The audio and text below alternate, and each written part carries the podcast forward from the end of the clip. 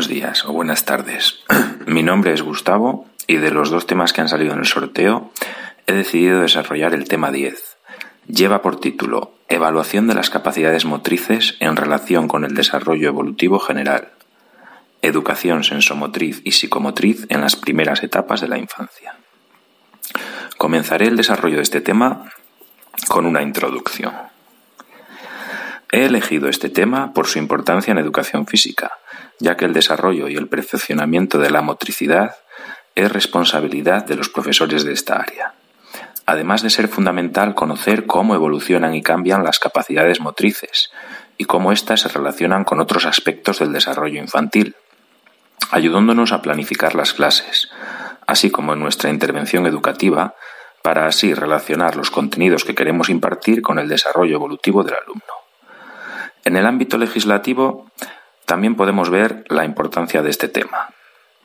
Así, en el Real Decreto 126-2014 de 28 de febrero, por el que se establece el currículo básico de la educación primaria, indica que en educación física debemos adecuarnos al nivel de desarrollo de los alumnos, teniendo siempre presente que la conducta motriz es el principal objeto de la asignatura. Y asimismo, en el decreto 26-2016 de 21 de julio, por el que se establece el currículo y se regula la implantación, evaluación y desarrollo de la educación primaria en la comunidad de Castilla y León, aparece que el área de educación física tiene como finalidad principal desarrollar en las personas su competencia motriz, entendida como la integración de los conocimientos, procedimientos, actitudes y sentimientos vinculados a la conducta motora. Por lo que en el siguiente tema explicaremos en un principio la evolución de las capacidades motrices en relación con el desarrollo evolutivo y la educación psicomotriz y sensomotriz. Empezamos por la evolución de las capacidades motrices en relación con el desarrollo evolutivo general. Antes de empezar a desarrollar este apartado, me gustaría definir los conceptos de desarrollo, desarrollo motor y capacidad motriz. Eh, concepto de desarrollo motor y de capacidad motriz. Según Ruiz Pérez en el 2001, el desarrollo es el conjunto de cambios biológicos y psicológicos que se producen en la persona desde su nacimiento hasta su muerte. El desarrollo motor se considera como un proceso secuencial y continuo a través del cual los seres humanos adquieren una enorme cantidad de habilidades motoras. Además, es una de las partes que forman parte del desarrollo humano y no debe entenderse de forma aislada, sino interdisciplinar englobando las diversas ciencias que configuran el desarrollo humano. Mientras que la capacidad motriz es la potencialidad de los procesos de maduración y de aprendizaje de la motricidad que permiten consolidar y dotar de calidad a las acciones y habilidades motrices básicas y específicas. Bien, veamos ahora cuál es el objeto de estudio del desarrollo humano. Desde el punto de vista educativo, es necesario disponer del conocimiento necesario sobre los elementos que afectan al desarrollo humano, con el fin de poder llevar a cabo una acción educativa eficaz. Siguiendo a Usubel y Sullivan en el 93, se pretende lograr estos cuatro objetivos. Que el conocimiento y la comprensión permitan la posterior puesta en práctica. Dotar de las orientaciones teóricas a los profesionales y favorecer la investigación respecto al tema facilitar una mejor comprensión de los procesos evolutivos e involutivos humanos y permitir una evaluación más adecuada de la conducta humana. Veamos en un tercer eh, subapartado cuáles son los factores que intervienen en el desarrollo humano. Por otra parte, encontramos distintos modelos teóricos que explican los factores que intervienen en el desarrollo. Por una parte, el modelo empirista, el cual dice que el desarrollo del hombre se produce mediante la influencia que tiene el entorno sobre él, y el modelo racionalista, que defiende que el individuo nace con un bagaje de programas motrices, es decir, son innatos, que darán lugar al resto de comportamientos posteriores de forma progresiva. Estos modelos nos deben hacer entender el desarrollo humano como un proceso constante de adaptación de un organismo que tiene una carga genética y que recibe la influencia de factores ambientales en un entorno físico y social, de forma individual y específica para cada sujeto. Como hemos visto, la herencia no es el único factor determinante en el proceso de desarrollo, ya que éste estará influenciado también por factores ambientales, y entre estos factores tendremos que distinguir los que inciden antes del nacimiento, como pueden ser los hábitos de la madre, su alimentación o alguna enfermedad que haya contraído durante el embarazo, y los posteriores al nacimiento, como puede ser el aprendizaje, el medio social, la nutrición, las enfermedades o el propio ejercicio físico. A continuación, pasaré a explicar las teorías y modelos y su implicación con las conductas motrices. Son muchas las teorías que existen sobre la evolución de los aspectos cognitivos y psicológicos del desarrollo. Empezaré con la teoría de Piaget, seguiré con la teoría psicogenética de Henry Wallon y la teoría madurativa de Gessel, y terminaré con la teoría psicoanalítica de Freud. Vamos con la teoría de la inteligencia de Piaget.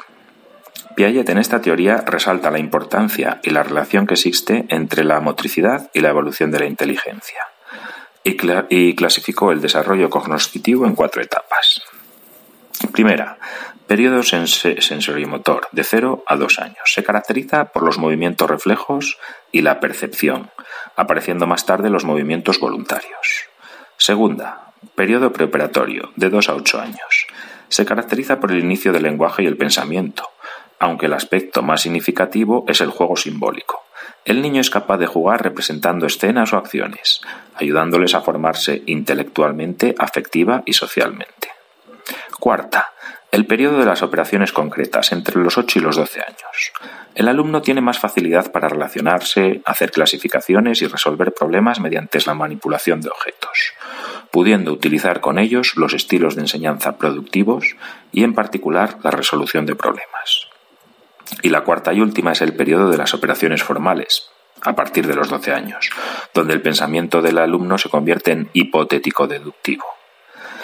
Bien, visto Piaget, pasamos ahora a la teoría psicogenética de Henry Wallon. Wallon entiende que la motricidad incide en la elaboración de las funciones psicológicas en los primeros años y divide el proceso evolutivo en los siguientes estadios. Primero, impulsividad motriz, desde los 0 a los 6 meses. Su característica básica es la actividad motora refleja ante los distintos estímulos con conductas impulsivas. Segundo, emocional, de los seis meses a un año. La madre satisface todas las necesidades fisiológicas del niño y se establece entre ambos una relación profunda y de mutua comprensión. Tercero, sensoriomotriz, de uno a tres años. Este periodo está relacionado con el descubrimiento de los objetos del mundo. El desarrollo motriz le permite relacionarse con el mundo exterior y conocer las cualidades de los objetos. Y el cuarto sería el personalismo, eh, entre los 3 y los 6 años. El niño toma conciencia de su yo, reconociéndose a sí mismo como independiente de las situaciones.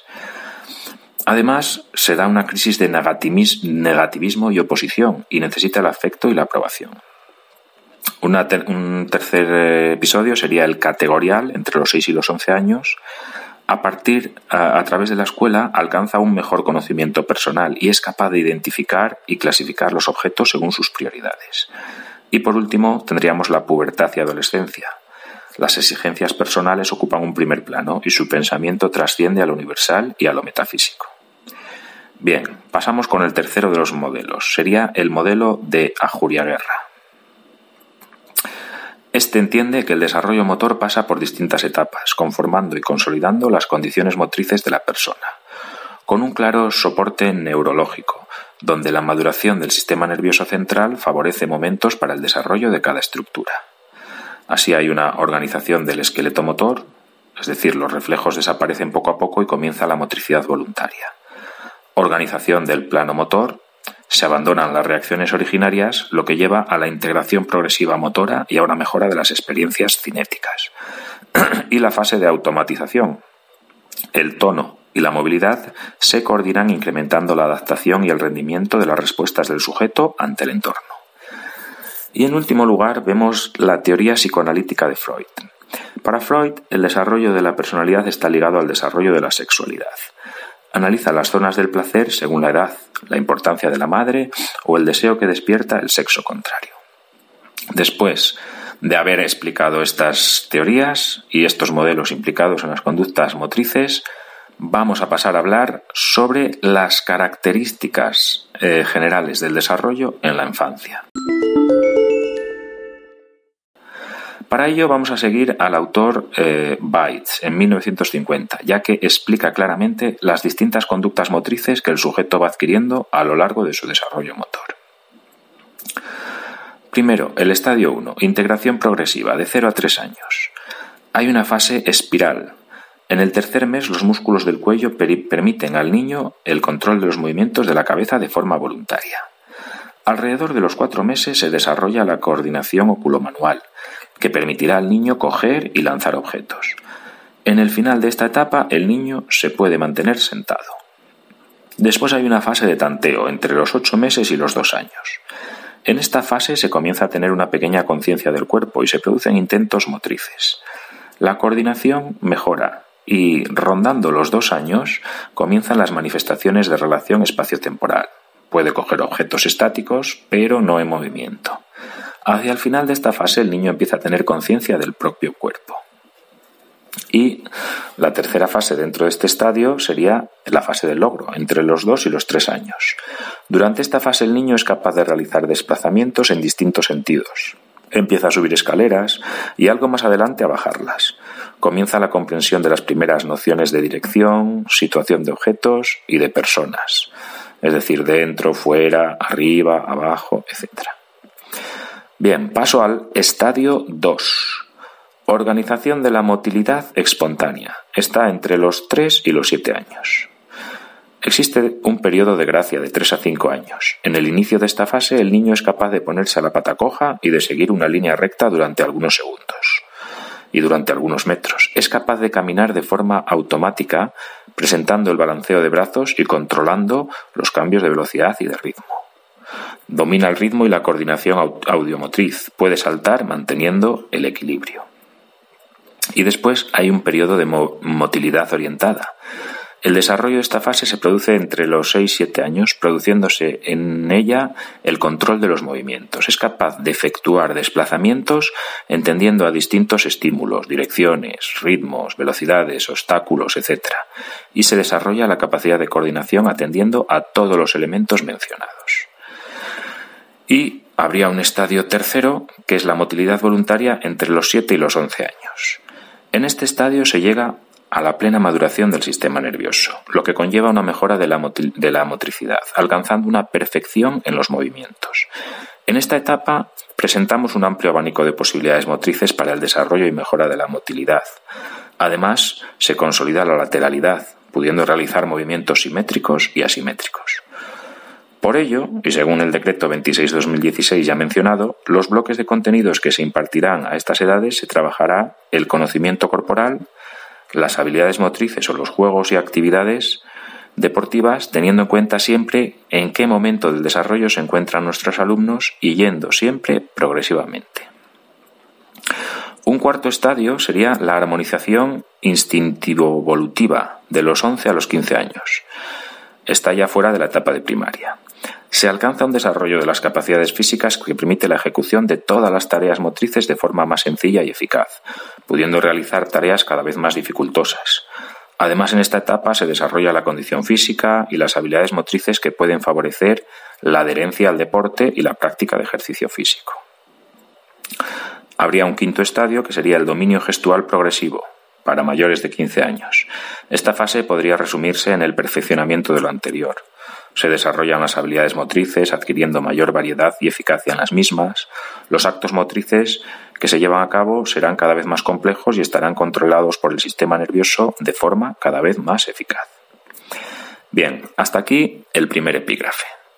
Paso ahora a desarrollar el segundo epígrafe de este tema que lleva por título Educación sensomotriz y psicomotriz en las primeras etapas de la infancia.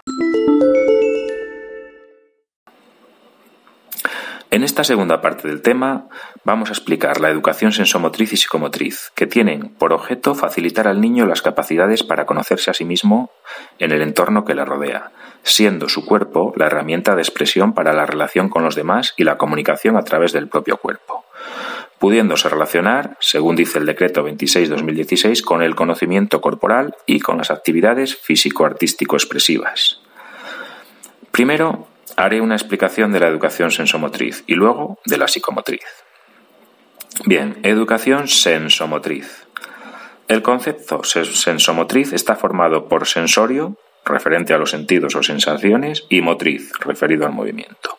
Por lo que el término educación sensomotriz consiste en formar a los niños sensorialmente a través del movimiento, para que puedan manifestar las sensaciones que reciben. Estas sensaciones pueden ser interoceptivas, que informan sobre los procesos internos del cuerpo, propioceptivas, que informan de la situación del cuerpo en el espacio y sobre la postura, interoceptivas, eh, sensaciones de las que recibiremos a través de los sentidos, eh, perdón, estas son las exteroceptivas. La educación sensomotriz se trabaja a través de juegos y tareas, tareas lúdicas que estimulen a los sentidos y a sus sensaciones, y los objetivos que podemos conseguir son los siguientes. Educar la capacidad sensitiva para obtener información del propio cuerpo y del mundo exterior, tomar conciencia de nuestro cuerpo, sus posibilidades y sus limitaciones, seleccionar los estímulos a los que el niño debe responder motrizmente desarrollando la capacidad de decisión, mecanizar actitudes motrices favoreciendo la reducción de esfuerzos, etc. Bien, vista la sensomotriz, paso ahora a hablar de la educación psicomotriz. La educación psicomotriz pretende educar y, desarrollar la inteligencia a través del movimiento, conociéndose y aceptándose uno mismo, así como favorece también el desarrollo armónico de los aspectos fundamentales de la personalidad del niño, motores, expresivos, sociales, afectivos y conectivos. Según Berruezo, en 2008, los objetivos fundamentales de la educación psicomotriz son, en primer lugar, educar la capacidad sensitiva, posibilitando al sistema nervioso el mayor número posible de sensaciones. Después, educar la capacidad perceptiva, y esto se hace mediante tres variantes. Tomar conciencia de los elementos que influyen en el esquema corporal, tono muscular, actitud, lateralidad, orientación espacial.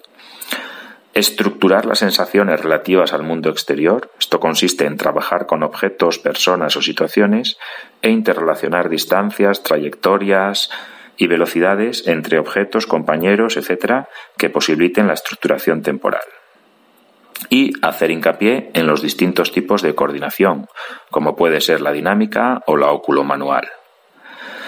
Y eh, otro objetivo fundamental, el tercero, sería educar la capacidad representativa y simbólica, que consiste en incentivar al alumno a desinhibirse, a perder la timidez o a expresarse de forma espontánea. Existen asimismo unos componentes relacionados con la psicomotricidad que todo profesor de educación física va a conocer. Serían los ejercicios psicomotrices, que son todas las acciones corporales que pretenden desarrollar la psicomotricidad, el esquema corporal, que es el conocimiento que tenemos de nuestro cuerpo en estado estático o de movimiento, en relación con sus diferentes partes y en relación con otros objetos o sujetos en el espacio. Por ejemplo, mm, un ejemplo sería el juego de la estatua. El tono es el estado de semicontracción permanente de la musculatura y tiene un papel importante en la personalidad, ya que modifica la actitud. La relajación es el menor estado de tensión de la musculatura estriada. También tiene un papel muy importante en la actitud. Y se puede trabajar, por ejemplo, la relajación en los momentos de vuelta a la calma. Y conductas motrices de base, equilibrio, coordinación, disociación, que es la acción simultánea de movimientos con distinta finalidad. Eh, pudiéndose trabajar en el bloque de contenidos de las habilidades motrices. Después tenemos las conductas neuromotrices, como son las paratonías, que es una alteración del tono muscular por excesiva tensión, las incinesias, que son movimientos inconscientes que acompañan a los movimientos voluntarios, y la lateralidad, la predominancia de uno u otro lado de los segmentos corporales. Y las conductas perceptivo-motrices, que son conductas relacionadas con la percepción sensorial y dependen del sistema nervioso central. La psicomotricidad ha estado presente en distintas teorías de científicos y pedagogos, pero fue a partir de la obra de Picky Bayer en 1960 cuando lo introdujo como método educativo. Y en la actualidad existen tres modelos que pretenden desarrollar o enlazar el enfoque psicomotriz en la educación física. La concepción experiencial de la acción reeducativa de Picky Bayer. Eh, este esta concepción se distancia de la educación física tradicional, dando paso a la educación psicomotriz. Concibe la psicomotricidad como comunicación, que se da a través de tres formas. La relación del niño con sí mismo, la relación del niño con los objetos y la relación del, del niño con los otros. Su método se basa en la observación del comportamiento del niño, para desde ahí emprender una acción educativa guiada por el modelo, por el modo de ser del niño. Otro enfoque sería la psicocinética de Jean Lebol. Este método se concentra en la idea de esquema corporal como conjunto o conocimiento que tenemos de nuestro cuerpo. Concibe el aprendizaje como una adquisición de nuevos esquemas de acción que permiten a la persona ajustarse a distintas situaciones del medio y a sus propias necesidades. El objetivo del método es la afirmación y orientación del esquema corporal, así como la educación de la actitud y el equilibrio resultando el desarrollo y estructuración de las percepciones, favoreciendo así la organización del niño a través de una acción vivencial corporalmente. Y por último, la psicomotricidad relacional de la Pierre y Acoutier. Partiendo del fracaso escolar, estos autores tratan de encontrar en la educación psicomotriz una nueva manera de abordar la educación de los niños, intentando que la educación global integre a la educación corporal. Su teoría se basa en la supervisión de las distintas situaciones que el niño vivencia en su día a día y el docente observa para ajustar su intervención educativa a las manifestaciones observadas. Bien, una vez visto este segundo epígrafe y para ir concluyendo con el tema, paso a abordar las conclusiones. Como conclusión, decir que es importante conocer el desarrollo evolutivo de nuestros alumnos, sus capacidades motrices y el papel fundamental que juega la educación psicomotriz como base para futuros aprendizajes. Para así, como profesores de educación física, ser capaces de proponer y planificar actividades que contribuyan a un desarrollo adecuado de los alumnos, realizando una intervención educativa eficaz y que se ajuste a la realidad de nuestros alumnos teniendo en cuenta que también es importante educar sus sensaciones y percepciones, para que una vez integradas aumente el bagaje motor del alumno, para la adquisición de futuros aprendizajes. Y por último, mencionar las referencias bibliográficas utilizadas. En cuanto a la legislación, pues los ya mencionados Real Decreto 126-2014 y el Decreto 26-2016 más específico para Castilla y León. Y en los autores, eh, Ruiz Pérez, Desarrollo, Comportamiento, Motor y Deporte, 2001, mm, Ausubel y Sullivan, El Desarrollo Infantil, en el 93, Weiss, en el, eh, La Evolución Psicofisiológica del Niño, para una pedagogía basada en biología y tipología, Le Volch, en el 87, La Educación Psicomotriz en la Escuela, eh, Berruezo, en 2008, el, el contenido de la psicomotricidad, reflexiones para la delimitación de su ámbito teórico-práctico, y Piaget, Wallon y otros, en el 76, los, estudios, los estadios de la psicología del niño.